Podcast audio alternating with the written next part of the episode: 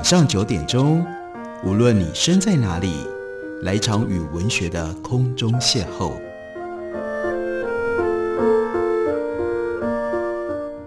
杨照谈书，邀您一同遨游文学世界，认识古今中外的经典之作。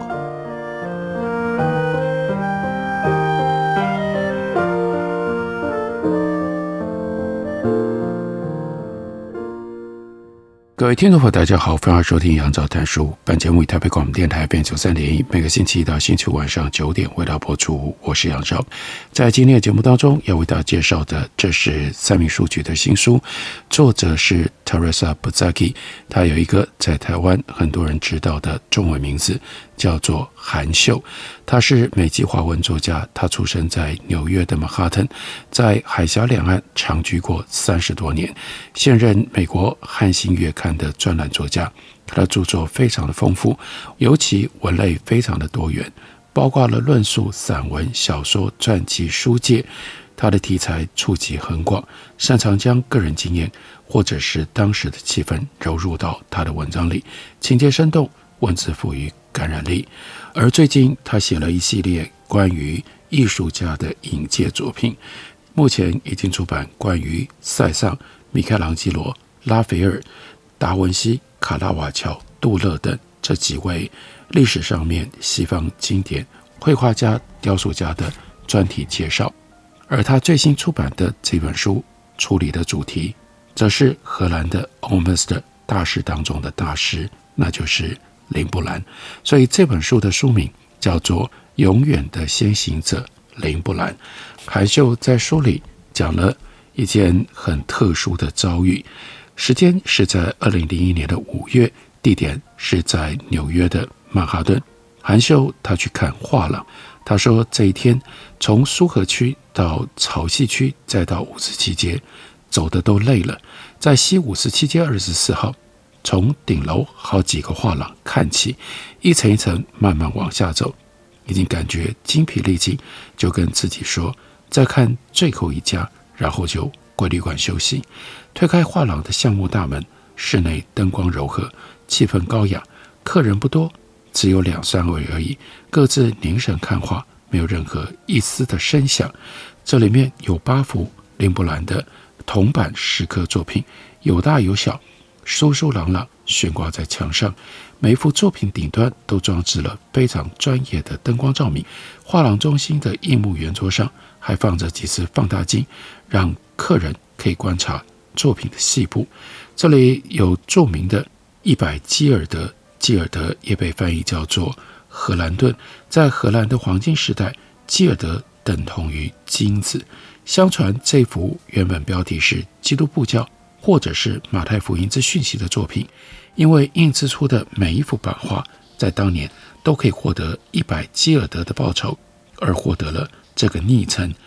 就在这幅著名的作品旁边，韩秀说：“我看到了编号 B 二三七，尺寸四点三乘十二点八公分的小幅作品，那是有一只牛的风景，被镶在一个非常典雅精致的。”暗金色的画框里，说明文字指出，这幅版画是一九九八年制作的。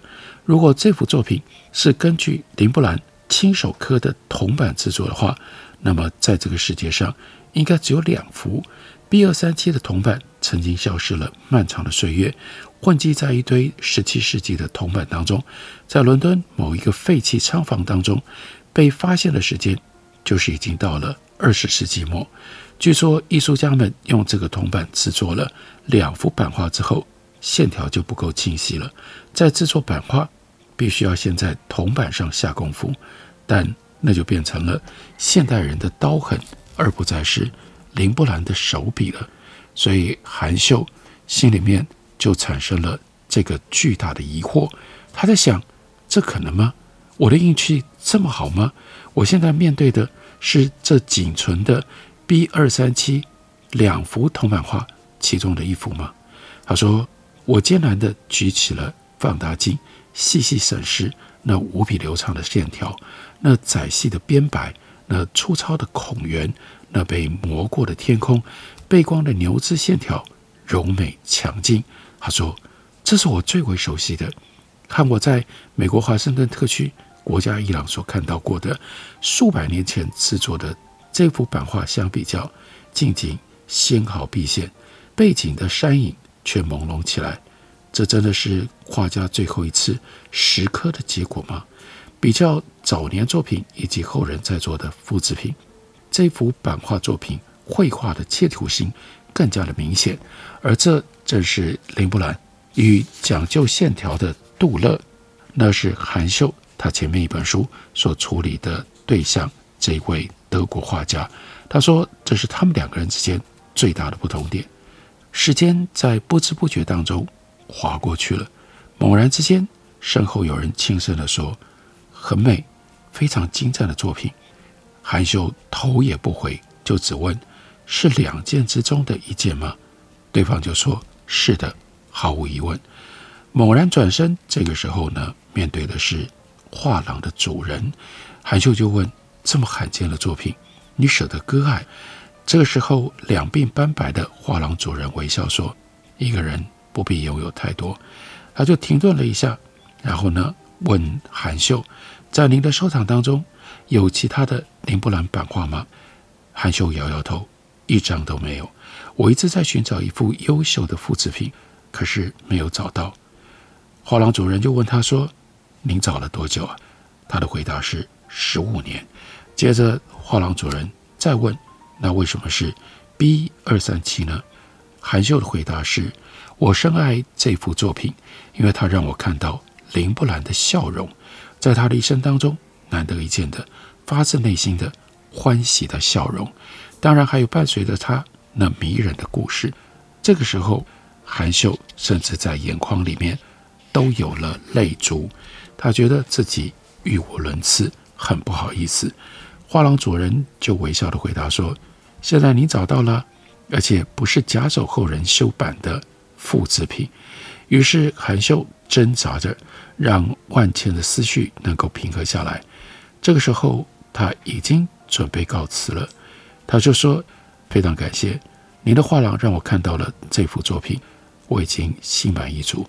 他说：“说老实话，心里面不敢有拥有这幅作品的奢望，但是显然看过太多人，遇过太多客人的这个画廊的主人目光锐利，他就注视着韩秀，接着呢，亲切诚恳地对他说：‘放心，您买得起，而且您会珍惜，林布兰也会很高兴。’”他的作品能够长久地留在您的身边，果真，画廊主人开的价钱是韩秀买得起的。十天之后，画展结束，这幅作品就请专业快递会送到韩秀住在 North Virginia 的家里面。他说，连同画框，画廊主人跟他说，连同画框，当然还有这件作品的保证书。这个时候，把。刷卡的信用卡还给了韩秀，很周到，这样对他说明。这个时候才发现，画廊已经没有人了，窗外的曼哈顿就已经是灯火灿烂。回到旅馆，韩秀打电话给她的先生，她的丈夫，她说：“今天我花了一笔钱。”然后丈夫吓了一跳，因为这当然不是一笔小钱。为什么花这笔钱啊？难道在医院里吗？不，不在医院里。而是，韩秀说：“我找到了 B 二三七。”那先生在电话的那头小心翼翼，当然是因为不敢相信，就问说：“你指的是林布朗的铜版？不会吧？”然后韩秀这个时候眼泪真的就流下来了，说：“是林布朗。”然后呢，他的先生也很感动地说：“天哪，我们实在太幸运了。”关于林布兰非常重要的事情是阿姆斯特丹这座城市。韩秀就告诉我们，一六四二年的阿姆斯特丹气象万千，全世界货运船只好像都不需要航行到其他的地方，全都拥塞到阿姆斯特丹。通往交易所的街道，无论白天还是夜晚，都挤满了人，好像交易所二十四小时不打烊似的。每天早晨就有乐师。在水闸上演奏华丽的乐曲。跑来听音乐的有很多土耳其人、摩人、德国人、法国人、英国人、瑞典人，甚至有印度人。感觉上来荷兰淘金的外国人，跟荷兰本地人一样多。阿姆斯特丹的市民这个时候很骄傲啊，因为财富就好像装在麻袋里的粮食，眼看着就快要把麻袋给撑破了。有了钱，就要过更有水准的日子，也要让更多的人知道自己有钱。所以这个时候，他们除了买一些沉重的法国椅子、装饰繁复的西班牙香笼之外，就是把成排的绘画悬挂在墙上。有什么不对吗？以前的修道院院长、英国的贵族、法国的贵族、意大利跟西班牙的王公，不都是用绘画来装饰他们的墙壁吗？对普通人来说，更为有利的是，克文教派崇尚简约，反对用壁画来装饰教堂。于是，从前占据画家们大量时间的教会，现在就和画家们比较疏远了。于是，画家们的作品就大量的流入到普通的民宅。在那个时候的阿姆斯特丹，无论走进一位屠夫家里面的餐厅，还是走进一位印度富商的客厅。人们都会被五彩缤纷的绘画所包围，头昏眼花，简直找不出门开在哪里呢？这里他提到了一个医生，叫做 Van Long。他小的时候喜欢画画，但是他的父亲认为小孩子不可以那么样的随心所欲、为所欲为，所以就命令他去学小提琴，断了他用绘画自娱的梦想。这位医生他是谁呢？他变成了大画家林布兰的家庭医师。这个家庭医师跟林布兰有什么样的关系呢？我们休息会儿，回来告诉大家。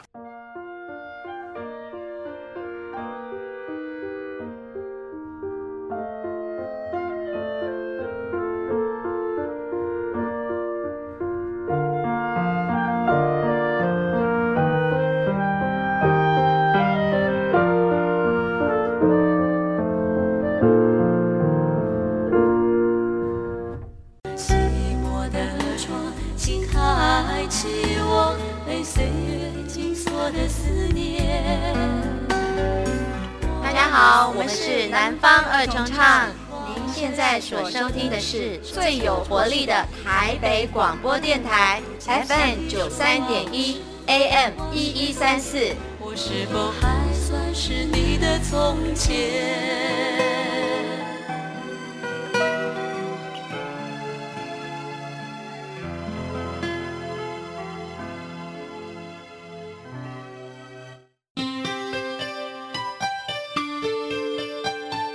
心情放好轻松，有音乐陪伴咱每一天，用心关怀身边的人，伫咧九三点一台北广播电台。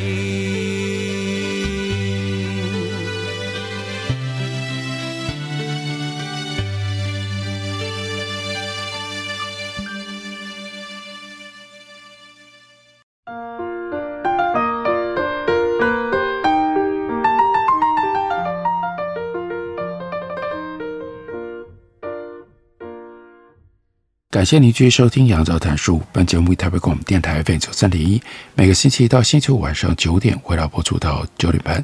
今天为大家介绍的，这是韩秀所写的书。他所书写的对象是林布兰。这本书叫做《永远的先行者林布兰》。在书里面提到了 Van Long 这位医生，他是林布兰的家庭医师。对林布兰的作品，他当然很有兴趣。很想知道林布兰有什么地方与众不同？为什么他能够从阿姆斯特丹多如牛毛的画室当中脱颖而出？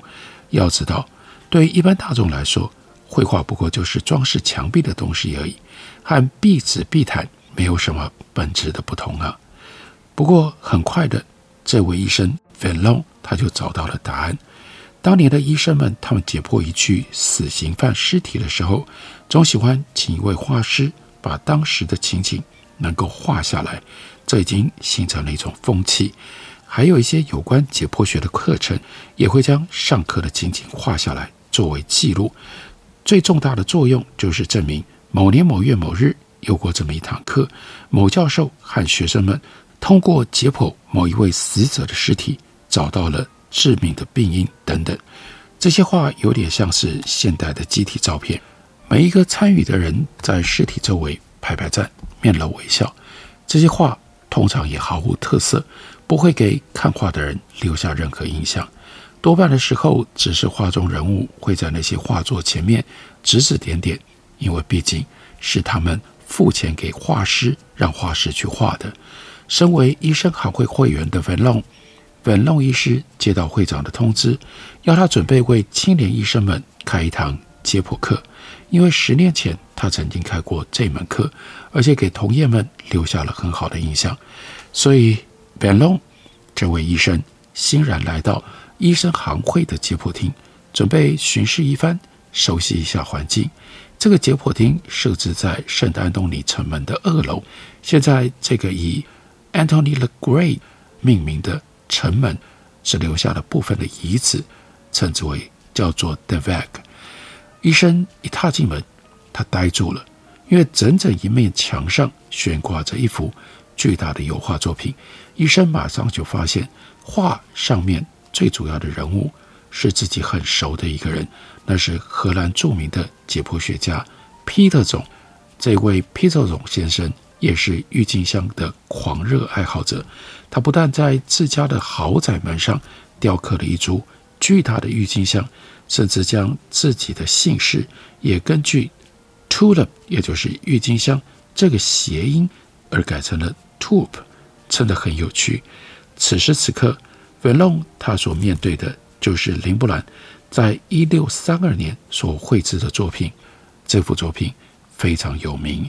大家很容易就可以查得到、看得到，它的标题就是 Tulp 教授的解剖课。哇，画的真是惟妙惟肖啊！教授身边的七位青年医生也都不是陌生人，有好几位 Vallon 还叫得出名字来呢。医生猛然间发现，真正吸引自己的不是这幅画表面所展现的解剖课，也不是发现熟人在画面上的有趣感觉。而是一些别的东西。他拖了一把椅子过来，在画的对面坐下来，努力抑制内心的激动，细细的揣摩自己眼前所看到的艺术品。毫无疑问，Tulp 教授他脸上的平静，表现出对于知识的充分自信。他身后浓厚的暗影，就给了这份自信强而有力的支撑。那七位青年医生的脸上却有着。惊喜、讶异、探索、无法置信，那表示新发现让他们几乎难以掩饰内心的喜悦。那有意思了，到底有什么样的新发现呢？本龙医生因此而陷入了沉思。画面上一共有八个人物，他们的位置呈现金字塔形，统一、和谐、层次分明。画面上最明亮的部分是解剖台上的尸体。在金字塔的底部是象牙色的，很容易吸引观者的注意。但是让青年医生们感觉到喜悦的，并不是那一具确实存在的尸体，或者不仅仅是那具被解剖的尸体，甚至不是 Tulp 教授从解剖当中得出有关疾病的结论，而是一个被释放出来的灵魂，是这个飞升的灵魂带给了青年医生们。狂喜，本龙医生被震慑住了，目不转睛，呆在原地。他自己是一个真正的医生，一生追求治病救人的各种思维和技法，对于具体的药物学尤其有兴趣。简单说，他就是一位科学家，对灵魂的存在与否从来没有任何的考量。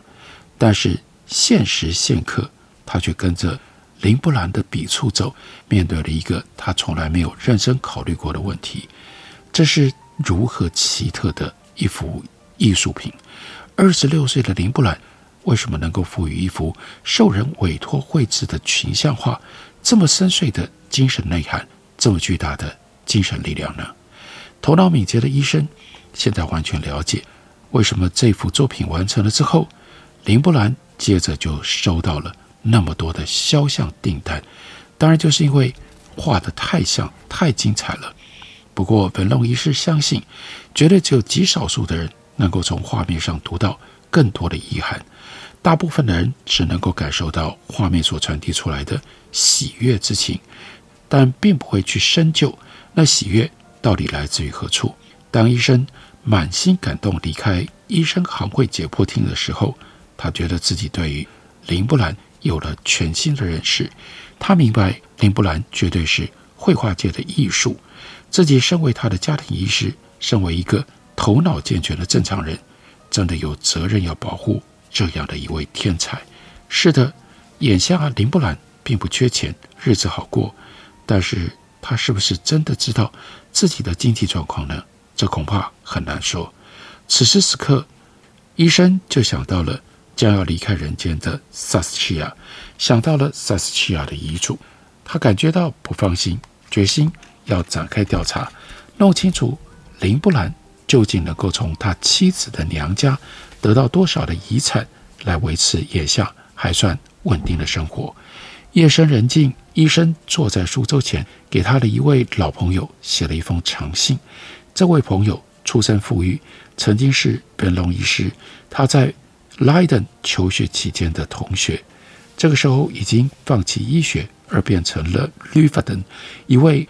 很有口碑的律师，最重要的是，这位律师善于理财，对于金钱一向嗅觉灵敏。本龙医师就想找这位朋友来打听利弗登望族尤伦堡家族人员的财务状况，应该是不错的办法。果真，三个星期之后，医生收到了长长的回信。这位朋友非常的念旧，很高兴医生写了信给他，而关于。萨斯奇亚所能够得到的财产，他也给了智人十分切实的回答。按照这位律师明察暗访之后所得出的结论，萨斯奇亚的父亲曾经是吕弗登的名人，但他在一六二四年已经去世了。他的妻子早他两年也已经去世了。他们有子女一共九个人，萨斯奇亚是最小的女儿。除此之外，另外有叔叔、伯伯、堂兄弟等等，人口众多的大家庭。父母健在的时候，孩子还能够拿到一些现金；父母都已经去世了，遗产问题从未获得解决，将来也不可能获得解决，因为坐吃山空的大家族早就将不动产全部抵押出去了，变成了债券，冻结了。即使拍卖是否能够得到原价的二十分之一都没有办法，都没有把握。换句话说，传说当中尤伦堡家族的数百万家产只不过是徒有虚名而已。律师朋友认为，萨斯奇亚身后不可能给林布兰留下任何的财富。更可恶的是，萨斯奇亚的亲戚们对林布兰有很深的偏见。认为他总是在为犹太教牧师制作版画，也常常混迹在犹太人中间，让他们觉得匪夷所思。他们总是在指责林布兰曾经花了四百二十四荷兰盾买了一幅 Rubens 的作品，这是罪不可赦的挥霍者。更何况 Rubens 还是一位天主教徒呢？因为以上的种种理由，尤伦堡家族的成员。永远都不会原谅这个画画的人。这一段充分显示出韩秀他说故事的能力，而且他将这样的一段故事，透过文龙这位医生，把林布朗最有名的其中的一幅画，关于 Toope 教授的解剖学课这幅画，包括这幅画的特殊之处，都予以融合在一起表述出来。用这种方法，让我们。不只是能够理解林布兰是一个什么样的人，我们同时知道林布兰的画在十七世纪的荷兰具备有什么样的特殊地位，又如何打造出林布兰他的先行者帕安尼的特殊历史地位。这本书书名《永远的先行者林布兰》。感谢你的收听，下礼拜一同一时间我们再会。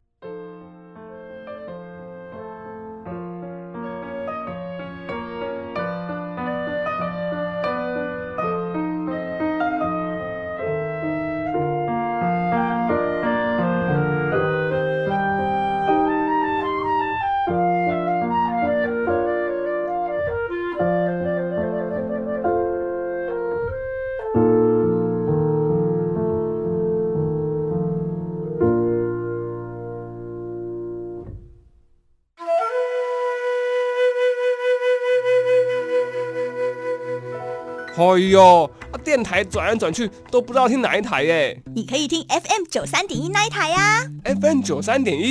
对呀，FM 九三点一台北广播电台，从早到晚二十四小时不间断，内容丰富多元，有新闻、社服、健康、教育、资讯、政策、财经，还有译文、美食、音乐及观光，甚至跨越族群接轨国际。